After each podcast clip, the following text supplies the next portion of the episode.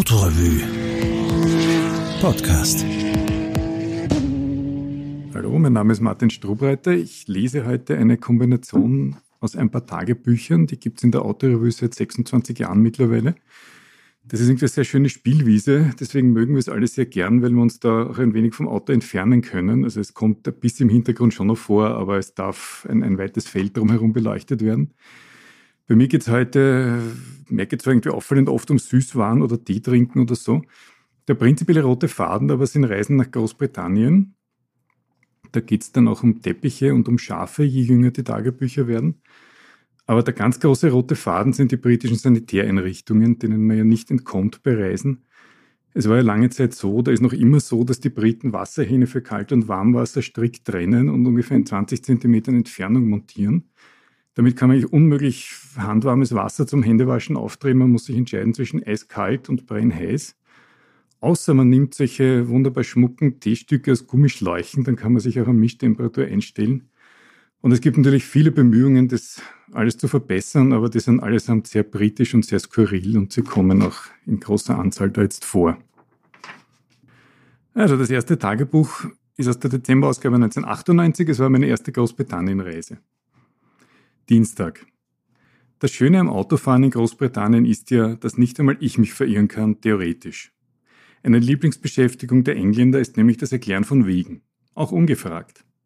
Man kann morgens praktisch nicht vom Quartier abreisen, ohne einen Weg erklärt zu bekommen, vorgetragen mit der Teilverliebtheit von Kartonmodellbastlern. Das ist besonders wichtig in Südengland, wo meterhohe Hecken den Straßenrand markieren und die Straßen wirklich sehr schmal werden können und die Hecken bisweilen über dir zusammenwachsen, worauf du nicht einmal mehr die Sonne hast zum Orientieren. Und deine Beifahrer mit einer Karte navigieren, die einst Ladenhüter in einem Antiquitätengeschäft war Walter, hier ist alles besser, es ist trotzdem nicht davon zu überzeugen, dass sogar England in den letzten 30 Jahren umgebaut wurde. Mittwoch. Alex Moulton kennengelernt. Konstruiert in den 50er Jahren die geniale Hydrolastikfederung des Mini, mit der British Leyland dennoch sanft unterging. Ist immer noch wach und rege und in Bewegung. Seine Firma fertigt heute Fahrräder von selbstverliebter Hässlichkeit, dürfte sich um die einzigen Klappräder handeln, die sich nicht zusammenklappen lassen. Jedes davon kostet umgerechnet 70.000 bis 90.000 Schilling. Das erspart den Anblick im englischen Straßenverkehr. Unvorsichtigerweise auf eines draufgesetzt und dabei fotografiert worden. Sehr unangenehm. Donnerstag. Da waren wir jetzt schon wieder daheim offensichtlich. Das Problem mit dem Mannerschnitten sammeln ist ja, dass ich ungefähr 98 Jahre zu spät damit begonnen habe. Werde also das rosa Packerl ohne Barcode nimmer finden. Auch am Buffet der Breitenseer Lichtspiele war keins aufzutreiben. Auch nicht das Alufolienpackerl, das noch kein Vakuum halten konnte. Etwas haarig könnte auch der Versuch ausfallen, die Sammlung mit der Frucht des biblischen Mannerbaumes historisch abzusichern. Eine weitere Englandreise hat dann ins Tagebuch des Dezemberhefts 2004 gefunden, da beginnt es aber auch noch in Wien mit einem etwas überraschenden Geständnis. Montag. Habe ein Fotomodell vernascht. Eine Torto der Gusto-Redaktion, die fotografiert, aber nur dezent gekostet wurde. Zwei Stockwerke über uns wird auf die Linie geachtet. Ich achte auch auf meine. Auf die Ideallinie im Stiegenhaus, wenn ich zum Tortenholen gerufen werde. So führe ich bis zur Zwischenzeit stets haushoch, nur im zweiten Streckenabschnitt, Zurückbringen des leeren Tellers, lässt die Performance nach. Freitag, dann schon aus Großbritannien. Kauere in einer britischen Badewanne und wähle geschmeidig zwischen siedendem und eiskaltem Wasser. Stehen und duschen geht nicht, weil das Heißwasser einen Niveauunterschied braucht, um aus dem Boiler zu rinnen. Kaltwasser dazu mixen geht auch nicht, weil das kommt aus dem Wasserwerk, wo deutlich mehr Druck herrscht als im Boiler. Theoretisch müssten die Druckverhältnisse für eine perfekte Wassertemperatur stimmen, wenn man die Brause knapp über dem Badewannenboden hält, meint der Wohnungsbesitzer. Nur hat die perfekte Höhe leider noch niemand gefunden. Wollte ich reich werden, dann wanderte ich nach Großbritannien aus, würde Installateur und beglückte für dahin die Briten mit funktionierenden Sanitäreinrichtungen.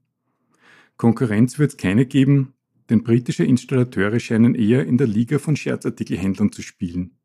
WC-Spülungen, wo mehrmals gepumpt werden will, nicht zu stark, nicht zu schwach, sind die Faschingströten des Sanitärwesens. Dienstag. Wieder in Wien erster Schnee. Beschließe, den ganzen Tag vor mich hinzugrummeln und scheiß Wettertee zu trinken, während ich geistig die Sommerreifen und Radsaison in Streusalz auflöse. Spüre plötzlich die Sehnsucht nach einer brennheißen Dusche, nach einer flüssigen Sauna, am liebsten mit Zimtaufguss. Britischen Scherzartikelinstallateur einfliegen lassen? Das Tagebuch hat dann einen, ein, ein Mail eines Freundes nach sich gezogen, der mir einen Zeitungsartikel geschickt hat, einen britischen, wo darin zu lesen war, dass sich britische Banker jetzt reihenweise zu Installateuren umschulen lassen.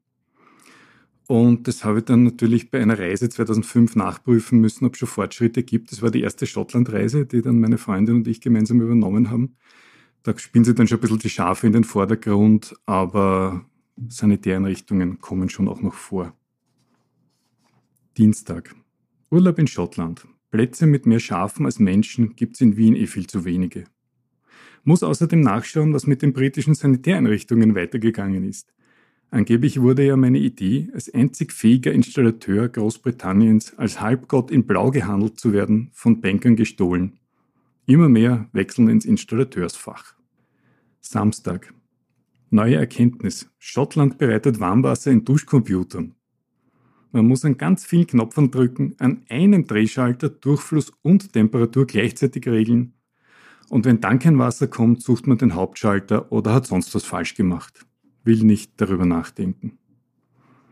Montag, Nordosten Schottlands. Wunderbaren Kreisler in Kinloch Burvey entdeckt.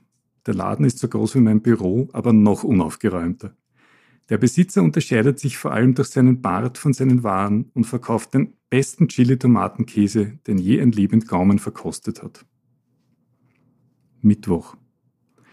Citroën 2CV-Treffen in Kelso. Statt schottischem Wetter, Kälte, gibt es sehr schottisches, Kälte und Regen. Dass im Land des Linksverkehrs der Morast vor den Reifen wegspritzt statt dahinter, ist logisch. Dass die Band im Festzelt Stoffbeeren von der Bühne wirft, auch. Überlege, verschwitzte Handtücher auf die Bühne zu werfen, was mangels verschwitzter Handtücher aber scheitert. Vor dem Schlafengehen die von einem Gott erdachte Treffendusche aufgesucht, am einzigen Hahn drehen und Heißwasser fließt. Nach Duschen, Rasieren und Zähneputzen fällt mir leider nichts mehr ein, was ich dort noch tun könnte. Da haben dann meine Freundin und ich einen Acht-Jahres-Rhythmus für Schottlandreisen ausgeheckt. Also war es dann 2013 wieder soweit. Da beginnen wir dann schon mit Teppichen, es kommen viel Schafe vor, aber die Wasserhähne dann, dann eh auch.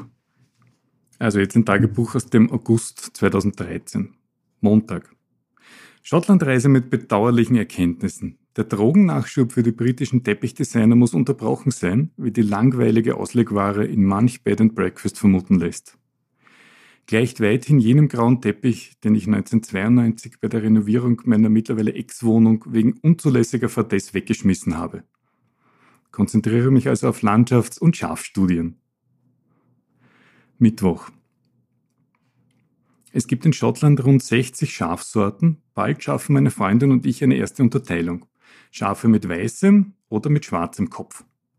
Damit klingen wir wie jene Menschen, die sich bei der Auswahl von Wein auf Rot oder Weiß beschränken.